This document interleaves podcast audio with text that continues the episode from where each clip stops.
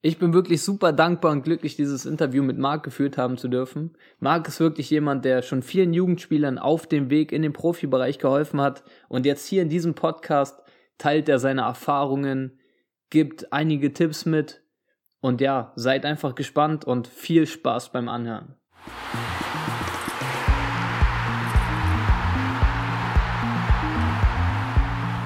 Willkommen zum Mind Game Fußball Podcast mit Christoph Kleinert.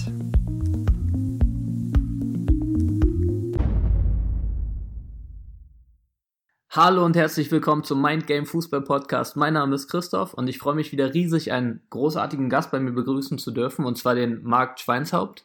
Der Marc ist jetzt mittlerweile Trainer in China, auch richtig interessant, da wird er auch später noch weiter drauf eingehen und hat des Weiteren in den vergangenen Jahren viele Eindrücke auch im europäischen Fußball sammeln können. Also hat viel hospitiert, war unter anderem auch in vielen Nachwuchsleistungszentren in Deutschland aktiv als U17, U19 Trainer.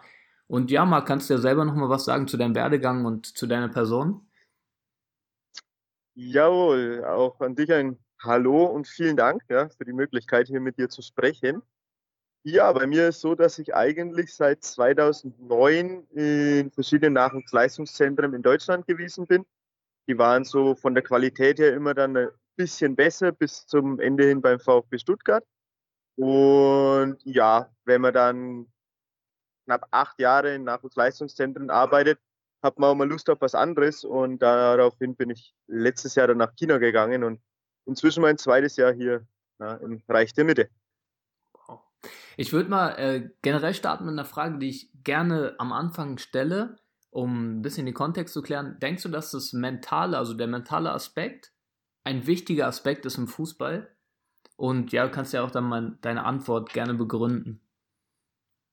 Ja, also ganz sicher, ja. Ich sag mal, neben den großen Feldern Technik, Taktik, Kondition, glaube ich, spielt ja die Psyche in den letzten Jahren eine immer größere Rolle, weil die anderen Felder mehr oder weniger ausgeschöpft sind. Ähm, und ich glaube vor allem in dem Bereich, wo ich bisher tätig gewesen bin, so U17 Bundesliga, U19 Bundesliga, jetzt Übergangsbereich von Jugendspieler zum Profi, ist die Psyche enorm wichtig und unterm Strich der entscheidende Faktor, weil ich glaube, dass alle, die irgendwann in einer U19 Bundesliga angekommen sind oder in diesem Übergangsbereich, die können alle Fußball spielen, die können alle verschiedene Systeme spielen.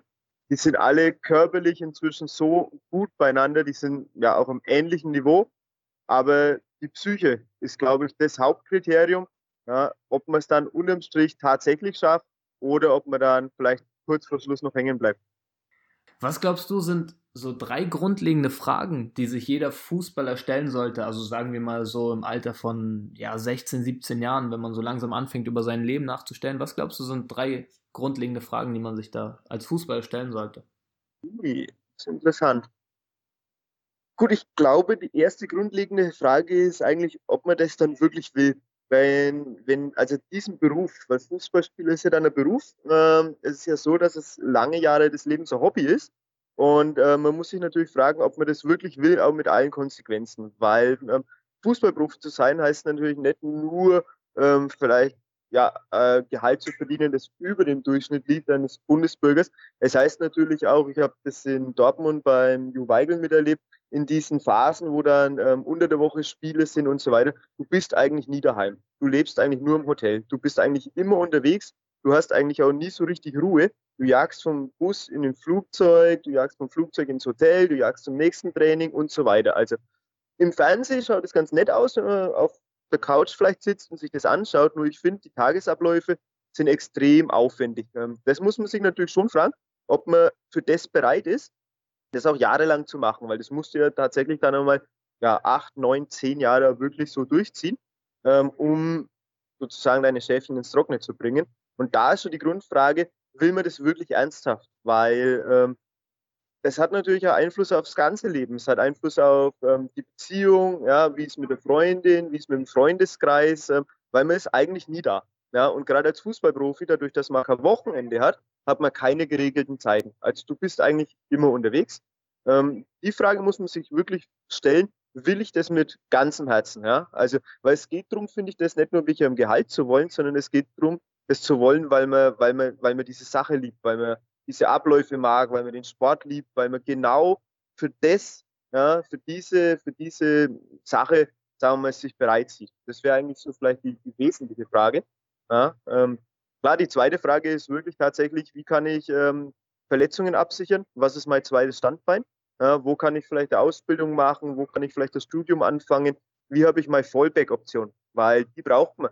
Ja, es gibt genug mit 21, 22. Das ist ja geil, wenn du in der Regionalliga spielst und du verdienst vielleicht noch 800 oder 1000 Euro im Monat nebenher zu deinem normalen Gehalt. Da hast du weit über normalen Geld, was deine Freunde und alles haben. Ja, ähm, aber du musst halt vorher dich entscheiden, dass du vielleicht eine Ausbildung anfängst oder ähnliches. Und da ist halt auch die Frage, was für, was für Art für Ausbildung willst du machen? Ja, ähm, was ist kompatibel vielleicht dann auch mit dem Hobby Fußball? Weil nicht jeder Beruf ist natürlich ähm, mit dem Hobby Fußball dann auch ganz so gut machbar. Ähm, sag mal, als Bäcker wird es vielleicht dann schwierig, ja, ähm, wenn du die ganze Nacht schon wach bist. Ja, das sind vielleicht mal so die zwei zentralen Fragen, die mir spontan einfallen. Ähm, ja, eine dritte wäre aus der Rippe geschnitten. Ich glaube aber, das sind so die zwei Fragen. Will mir das wirklich? Ja, und welche Fallback-Option baue ich mir auf? Ja. Das hast du ja davor schon so anklingen lassen aus deiner Erfahrung, dass du gesehen hast, dass es für die Jungs auch wichtig ist, dieses zweite Standbein sich aufzubauen. Und wow, ich glaube, das genau. sind auch wirklich Fragen, wo klar, also ich kenne das ja selber, ich habe ja auch äh, diese Laufbahn durchlebt. Letztendlich ist es mhm. teilweise so, dass man immer wieder zum Training geht, immer wieder zum Training geht, aber diese Frage sich wirklich mal zu stellen, will ich das mit ganzem Herzen Fußballprofi zu sein und was bedeutet es dann letztendlich ja. für mich? Diese Frage kommt gar nicht so ja. richtig auf, auch das mit dem zweiten Standbein dann letztendlich, wenn man vielleicht höher noch spielt. Das kommt, diese Fragen kommen gar nicht auf, genau. weil teilweise ist man wie im Tunnel, geht immer nur zum Training, denkt von Training zu Training, hört darauf, was der Trainer sagt, genau. aber so mal sich zu Hause hinzusetzen und auch vielleicht darüber nochmal nachzudenken, finde ich extrem stark und da kann, glaube ich, jeder sich mal die beiden Fragen, die du gerade genannt hast, also einmal will ich das wirklich mit ganzem Herzen und was ist vielleicht mein zweites Standbein, was ich mir aufbauen könnte neben dem Fußball noch, um halt abgesichert zu sein, wenn genau. ich mich verletze oder wenn es nicht klappt, warum auch immer, finde ich sehr, sehr stark. Genau. Weil an die Frage will ich, ob ich das wirklich will, schließen sich halt noch diese anderen kleinen Fragen an, finde ich, ja. Ähm, mein, normalerweise sagt man, klar will ich das wirklich, ich habe da viel Zeit investiert bisher. Nur dann stellt sich halt, finde ich, die nächste Frage, okay, was ist, was ist mein Körper so genau? Was ist für mich die optimale Regeneration? Was ist für mich die optimale Ernährung und so weiter? Und Kannst du das nochmal ganz kurz wiederholen, was du meintest äh, mit dem Anschluss? Da war kurz die Verbindung weg. Hast du gerade ein Beispiel genannt von, ja. von, von einem Spieler? Also kannst du noch genau, kurz wiederholen, äh, das kam leider genau, nicht in an. Problem. In, in, in Stuttgart, der, der Erik Tommy, wo jetzt in Stuttgart spielt, war in seiner Jugendzeit so U17 immer viel verletzt gewesen, welche körperliche Defizite. Und ja, der hat halt dann an die Frage angeschlossen, ob er das wirklich will. Diese kleinen Fragen noch beantwortet. Was brauche ich? Welche Regeneration ist für mich wichtig? Wie oft? Was muss ich machen? Wie ist mit der Ernährung? Was tut mir da gut? Was tut mir da nicht so gut? Wie sind meine Tagesabläufe? Wie kann ich sie optimieren, um wirklich halt ganz fokussiert in Richtung Fußballprofi zu gehen. Weil einmal jetzt so am Tag zum Training hinzufahren, sagen wir, da anwesend zu sein, okay, klar, aber das reicht halt nicht. Ja. Es ist halt wirklich, der Körper lebt und atmet ja den ganzen Tag und um das Training optimal machen zu können, musst du halt davor die Voraussetzungen schaffen, aber danach eigentlich sofort die Regeneration einleiten, um am nächsten Tag wieder voll leistungsfähig zu sein. Und da denke ich halt, das ist wichtig und das spielt halt viel, finde ich, mit Mentalität weil das ist aufwendig. Ja? Ähm, das ist aufwendig, sich mit solchen Fragen zu beschäftigen. Was tut meinem Körper gut? Was ist richtig für mich? Was ist wichtig für mich? Ja? Ähm, welch, wie gesagt, welche Ernährung ist dann vielleicht für mich optimal? Zu welchem Zeitpunkt esse ich was? Und so weiter und so fort. Ähm, das sind so, glaube ich, die Fragen, die sich da anschließen. Und ähm, ja, meiner Meinung nach, die, die es geschafft haben, die haben sich halt vielleicht jetzt nicht alle und vielleicht auch nicht im letzten Detail, aber doch kenne ich viele, die sich genau mit diesen Fragen auch beschäftigt haben ja, um sich selbst halt wirklich in die Verfassung zu bringen, dieses große Ziel erreichen zu können. Du bist ja jetzt gerade in China, also in Peking, im chinesischen Fußball aktiv und konntest ja genau. schon ein paar Eindrücke, Eindrücke gewinnen jetzt über die Zeit. Hm, was beeindruckt dich bis jetzt am meisten am chinesischen Fußball und was glaubst du, können ja wir Deutschen auch aus dem chinesischen Fußball mitnehmen und lernen? Ja, ich sag mal, sehr facettenreich, äh, sehr unterschiedlich ich denke mal, am beeindruckendsten beeindruckendsten ist eigentlich die Sache, sagen wir mal, wie die chinesischen Fußballspieler ähm, ja, ja, den Willen aufbringen, Profi zu werden, weil für viele natürlich ähm, gesellschaftlich bedingt das ähm, eine Hop- oder Top-Veranstaltung ist. Wenn sie es schaffen, dann ja, sind sie durch. Wenn sie es nicht schaffen, haben sie natürlich ein Riesenproblem, weil es diese Absicherung jetzt wie bei uns nicht gibt. Ähm, die können jetzt auch nicht einfach sagen, jetzt gehe ich mal auf die Universität und so weiter. Ähm, da haben sie nur einmal die Chance und wenn sie sich in dem Jahr nicht anmelden, sind sie, sind sie raus fürs ganze Leben. Dementsprechend sage ich mal, das ist dieses Fokussierte. Ja, ähm, das finde ich hier sehr, sehr gut. Ja, die versuchen einen sehr, sehr hohen Aufwand, individuell einen sehr hohen Aufwand zu erbringen, um ihr Ziel zu erreichen. Ähm, ich glaube, da sind wir halt wieder bei dieser Mentalitätssache, ähm, dass das halt unterm Strich wirklich was ist, gerade in so einem Fußballentwicklungsland, wo man wirklich damit viel punkten kann. Ja? Weil, sagen wir, bei uns in Europa ist natürlich, äh, ja, da sind viele, viele Sachen schon sehr, sehr gut am Laufen. Ähm, hier in China ist halt auch noch mehr Eigeninitiative vom Spieler gefragt, hier ist noch mehr eigenes Nachdenken gefragt, hier muss man sich noch mehr eigentlich seinen eigenen Weg suchen. Ich sag mal, die Rahmenbedingungen sind gut, äh, viele Vereine arbeiten an so Olympiastützpunkten, da haben die an Material und so weiter, ist alles da. Ähm, ja, und ich sage halt, wie das die Spieler dann zum Teil individuell nutzen, neben den normalen täglichen Trainingseinheiten, das finde ich eigentlich am beeindruckendsten.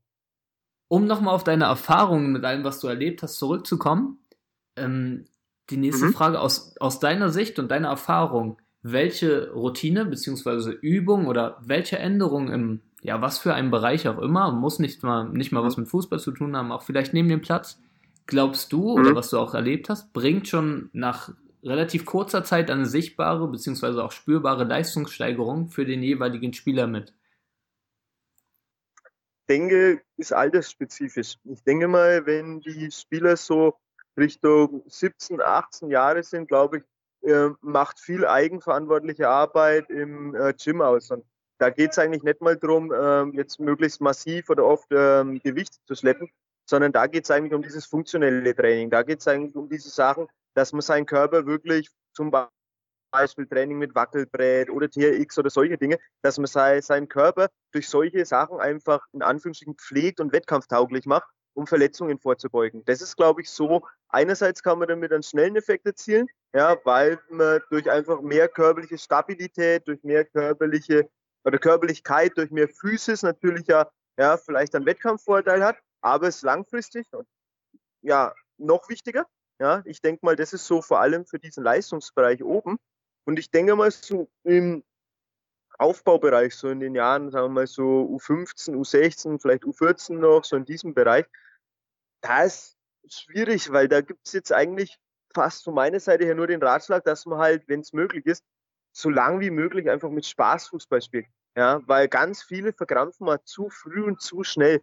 Ja, weil mit 14 oder mit 15 ist noch keine Karriere entschieden.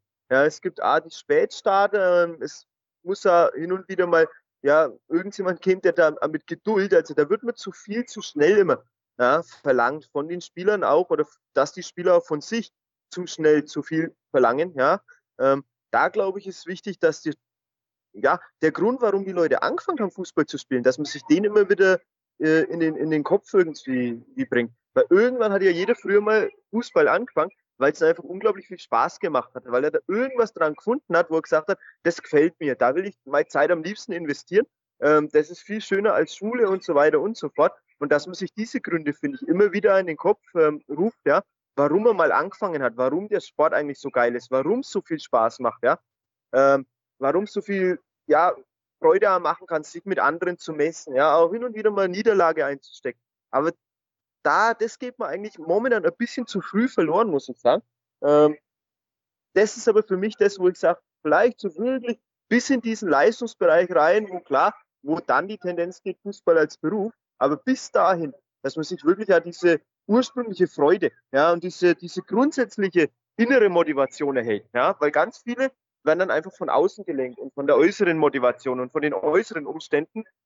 Problem dabei ist halt, äh, wenn die äußeren Umstände nicht mehr so sind, wie ich sie gern hätte, ähm, bleibt es natürlich auch auf mich zurück und dann kann ich natürlich auch irgendwann frustriert aufgeben, ähm, was ja auch keine Seltenheit ist. Wenn ich natürlich von innen raus stark bin, sage ich mal, weil ich weiß, warum ich das spiele und warum mir das gefällt, bin ich natürlich auch vor solchen Sachen gefeit, denke ich. Definitiv. Auch sehr, sehr, sehr starker Punkt. Dann kommt es nicht zu dem, äh, ja, zu dem Thema, dass äh, der Trainer mal vielleicht was anderes ausprobiert. Du spielst dann vielleicht nicht und dann hast du auf einmal kein, ja. keine Lust mehr auf, aufs Training oder du machst mal ein schlechtes Training und der Trainer meckert dich vielleicht an, was ja auch immer mal vorkommen kann. Und dann ja, hast du auf einmal keine Lust mehr so, wenn diese Lust einfach von innen gesteuert ist und man sich daran zurückerinnert, warum man mit dem Sport angefangen hat und sich auch an dieses ja, Glücksgefühl erinnert, vielleicht, wie es halt genau, ist, einfach genau. So oft auch mal auf dem Bolzplatz gewesen zu sein und so weiter. Genau, genau, genau, genau. Genau das ist, das ist ja, ja. Und da spielt wieder die Frustrationstoleranz wieder mit rein, ja, dass man dann auch wirklich, ja, da, ja, weil der Weg nach oben, es wird ja immer so zumindest medial so gezeigt, als ob das dann von vornherein schon immer klar war, dass der oder der Spieler eh Profi wird, weil der hat ja das gemacht und dann war das schon klar. Es war halt bei keinem klar gewesen. Es gibt halt bei jedem genau diese ja, notorischen Punkte und genau diese Momente auf dem Weg, ja, wo es da genau in die andere Richtung hätte gehen können. Ja? Und das muss nicht immer eine Verletzung sein, das kann eine schlechte Phase sein, das kann einmal wirklich ein Jahr sein, wo man mit dem Trainer nicht zurechtkommt und so weiter und so fort. Ähm, da gibt es so viele Beispiele. Also jetzt, ich glaube, der Moritz Leitner, was kann nicht, wo jetzt spielt. Jetzt zuletzt war, glaube ich, bei Norwich City gewesen. Da war er vorher bei Dortmund und bei 60. Der hat zum Beispiel im letzten Jahr A-Jugend, in einem Jahr, wo alle sagen, das ist sehr, sehr entscheidend, hat er nicht ein Spiel in der Bundesliga gemacht. War er ein Jahr lang auf der Bank gesessen gewesen, ja, ähm, hat es aber trotzdem unterm Strich geschafft. Ja, und da ist halt die Frage, wie man genau vielleicht in dem Jahr, in dieser schlechten Phase, wo es so ausschaut, als ob der ganz große Traum jetzt in Gefahr gerät, wie man da halt mit der Situation umgeht. Ja, und ähm, das ist halt auch so ein Beispiel, finde ich, wo man dann sagen muss, ja, ähm, auch so geht's. Ja, ähm, da ist halt da wirklich die innere Gefestigkeit wichtig, die innere Motivation wichtig ähm, und da diese Frustrationstoleranz. Darf man vor allen Dingen ja auch nicht vergessen, dass wirklich jeder, auch jeder, der oben angekommen ist, mal durch eine schlechte Phase gegangen ist. Das gehört einfach zum Leben dazu. Das ja. ja nicht nur im Fußball, ist ja überall so. Wir haben ja nur mal Sommer und Winter und nicht nur Sommer durchgängig, hier in Deutschland zumindest. Ja, genau. Also da sind ja ganz viele Spieler, wo jetzt oben ankommen sind, wo man selber kennt. Da gibt es so viele, ja, wo das waren so unsichere Leute früher in der Jugend da gewesen, ja. Ähm, da war es eigentlich für den Trainer völlig klar, dass der am Wochenende spielt. Und der hatte ich am Freitag vorm, vorm, vorm Training, während des Trainings, nach dem Training noch fünfmal gefragt, ja, ob es denn gereicht hat, ob er spielt und ob das und hinten und vorne. Und da sind so viele unsichere Personen auch dabei gewesen, weil die halt nicht wussten, dass sie später mal 100% Profi werden, ja. Aber genau in diesen Phasen der Unsicherheit, des Zweifels und so weiter, da halt die richtigen Antworten für sich zu finden, um am Wochenende dann performen zu können. Darum geht's eigentlich. Ja? Ähm, das ist eigentlich so. Und das sind halt Prozesse, das sind mentale Prozesse. Die finden in einem selber statt. Da hat man vielleicht danach noch, sagen wir mal, Freunde, da hat man vielleicht danach noch Familie, ähm, Freundin, die einen da unterstützen. Aber schlussendlich am Wochenende, am Samstag, wenn halt in der U17 Bundesliga um 11 Uhr Anstoß ist, dann stehst halt du da ja, für dich und du vertrittst halt dich mit deiner Mannschaft. Und da kommt es halt drauf an, wie dein mentales Setup vorher halt gewesen ist, ja. Und ähm, da glaub mir, da haben wir so viele unsichere Spieler auf dem Weg gehabt, die es trotzdem lang geschafft haben, weil sie halt genau die Fragen für sich richtig beantwortet haben. Ja, innerlich, intern. Ja. Und welche Fragen es dann konkret waren, ist verschieden, denke ich. Ja. Vor allen Dingen auch, aber sehr stark, dass die vor allen Dingen alle, die es dann letztendlich geschafft haben, wie du schon sagst, die die Fragen für sich richtig beantwortet haben, hatten, die haben genau. vor allen Dingen im ersten Schritt erstmal den Mut gehabt, sich diese Fragen zu stellen und da auch zum Stimmt. Beispiel auch den Stimmt. Mut gehabt, zum Trainer zu gehen. Also letztendlich klar, das ist dann, zeigt natürlich auch eine gewisse Unsicherheit, aber was, also wenn man ja. den Trainer fragt, spiele ich wirklich, hat es gereicht und so weiter. Aber es zeigt vor ja, allen genau. Dingen auch auf der anderen Seite, den, die unbedingte Lust, spielen zu wollen, plus dass sich mit dieser Frage, wie, genau. wie war ich eigentlich, war ich gut genug, auseinandergesetzt wurde. Ja. Und das ist ja schon mal der Schritt eins, der auch, den man da auch ein bisschen rauslesen kann, ne? Eben, eben, ja, das definitiv. Ich habe immer eigentlich die Spieler äh, nach dem Spiel, irgendwann Anfang der Folgewoche, ähm, so bei der Analyse, äh, immer erstmal die Spieler gefragt, ja, wie sie ihr Ding eigentlich einschätzen und so weiter, um äh, der Spieler selber muss es ja lernen, sich richtig einzuschätzen. Also da hast du welche, wo du weißt, okay, die werden später mal Trainer, die schätzen sich und so dieses ganze ad hoc so ein, wo du denkst als Trainer, ja, viel anders hätte ich das jetzt auch nicht analysiert. Und dann hast du halt andere, wo du denen einfach auf dem Weg ein bisschen helfen musst, ja, die dann gar nicht so genau wissen, wie sie ihr Spiel oder ihre Leistung analysieren sollen. Und dahingehend kommt natürlich oft da verzerrte Wahrnehmung auf. Ja? Ähm, und da ist halt, finde ich, auch wichtig, dass man A, mit sich selber viel nachdenkt, viel kommuniziert, ohne jetzt zu verkrampfen deswegen, aber B auch immer wieder mit den Leuten außenrum. Ich meine, ja, da gibt es ja genug ähm, Co-Trainer, die Trainer in den Nachwuchsleistungszentren werden eigentlich ja auch immer jünger, die Co-Trainer sind ja immer jünger. Dieser Altersunterschied ist ja nicht mehr so da, die Hierarchien sind flacher.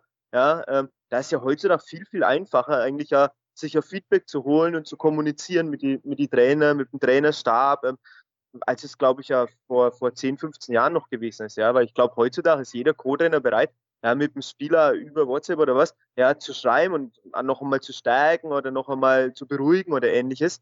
Ähm, kann man jetzt halt drüber denken, wie man will. Da gibt es ja auch diejenigen, die sagen, ah, muss das sein.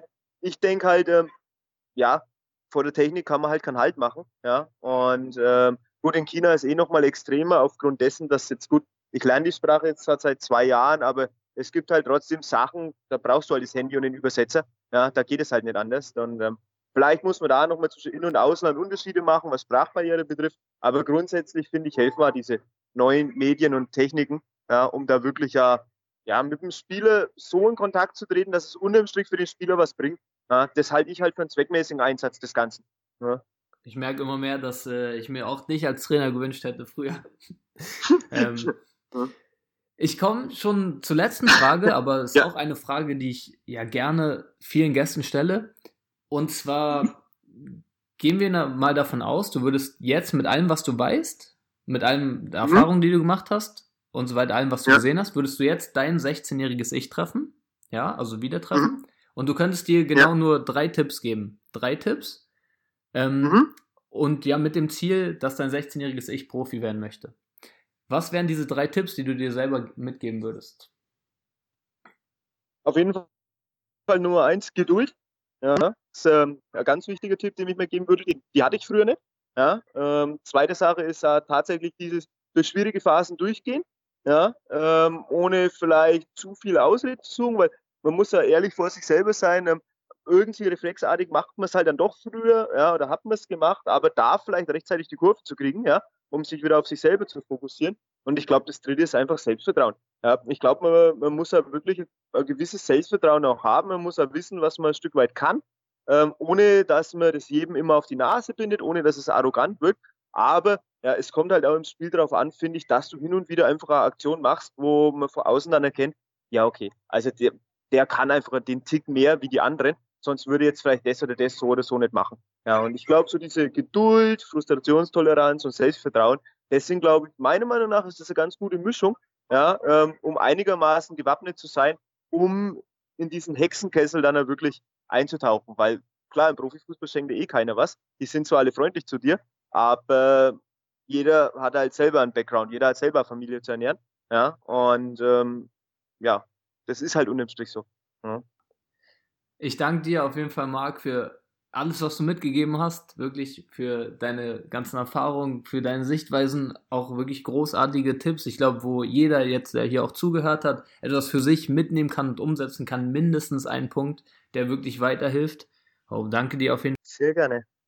Sehr gerne, sehr gerne. Du hast ja auch schon angesprochen, dass du ja auch in der, also technisch gesehen, auf ja. dem Stand bist und glaubst, dass die Technik auch wichtig ist. Deswegen, ähm, ja, wo finden dich denn die Zuhörer, wenn die vielleicht mehr von dir sehen wollen oder vielleicht auch mal noch eine weitere Frage an dich haben? Hast du da irgendeine Seite, Facebook, Instagram, wo du sagst, ja, da Gut. kann man dich finden? Haben wir alles. Facebook, Instagram, ähm, was es noch so? Gut, das hat in Deutschland keiner. Das ist WeChat, das hat man in China. Vielleicht hört ja jemand aus China zu. ja, äh, ja, aber ansonsten so die gängigen. Ja, also Facebook und WeChat. Und dann ja, da einfach, einfach unter deinem Namen? Marc, Marc Schweinshaupt? Ja, ähm, nicht ganz. Das Mark am Anfang ist so und dann der Nachname ist abgekürzt mit SHPT. SHPT, super. Ja, dann wissen die genau. Leute auf jeden Fall auch Bescheid. Würde ich dir jetzt nochmal zu, ja, zum Abschluss des Interviews deine letzten Worte geben, ja. irgendwas, was du zum Schluss nochmal den Zuhörer mit auf den Weg geben willst?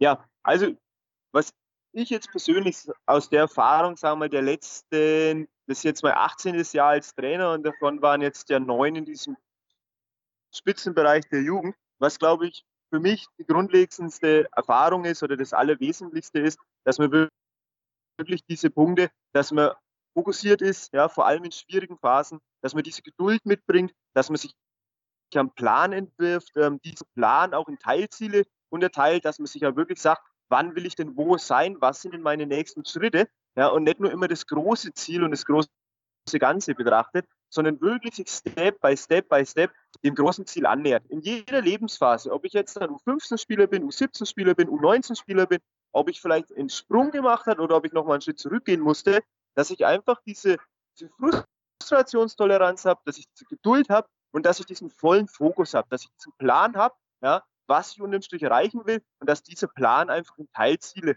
unter, oder gestückelt ist, sage ich mal, ja, um immer wieder auf dem Weg Ankerpunkte zu haben. Ja, weil ein großes Ziel zu haben, das ist oft das sehr diffus. Ja, ähm, Ziel Profifußball hat gefühlt jeder. Aber was sind denn so die kleinen Ziele, um mich dahin zu bewegen? Ja, was, sind meine, was sind meine Meilensteine? Was sind meine Ankerpunkte? Was gibt mir Sicherheit? Ja, was gibt mir Selbstvertrauen?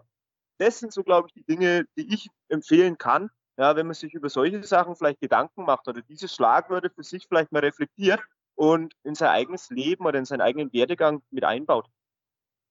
Wenn dir diese Folge gefallen hat, lass mir gerne eine Bewertung da. Wenn du sonst noch Fragen, Anregungen oder Ideen hast, dann schreib mir gerne bei Instagram unter mindgame-fußball oder alternativ per E-Mail unter mindgame-fußball at gmx.de. Ja, dann frage ich dich, was kannst du davon für dich umsetzen und vor allen Dingen, wann fängst du damit an? Yeah.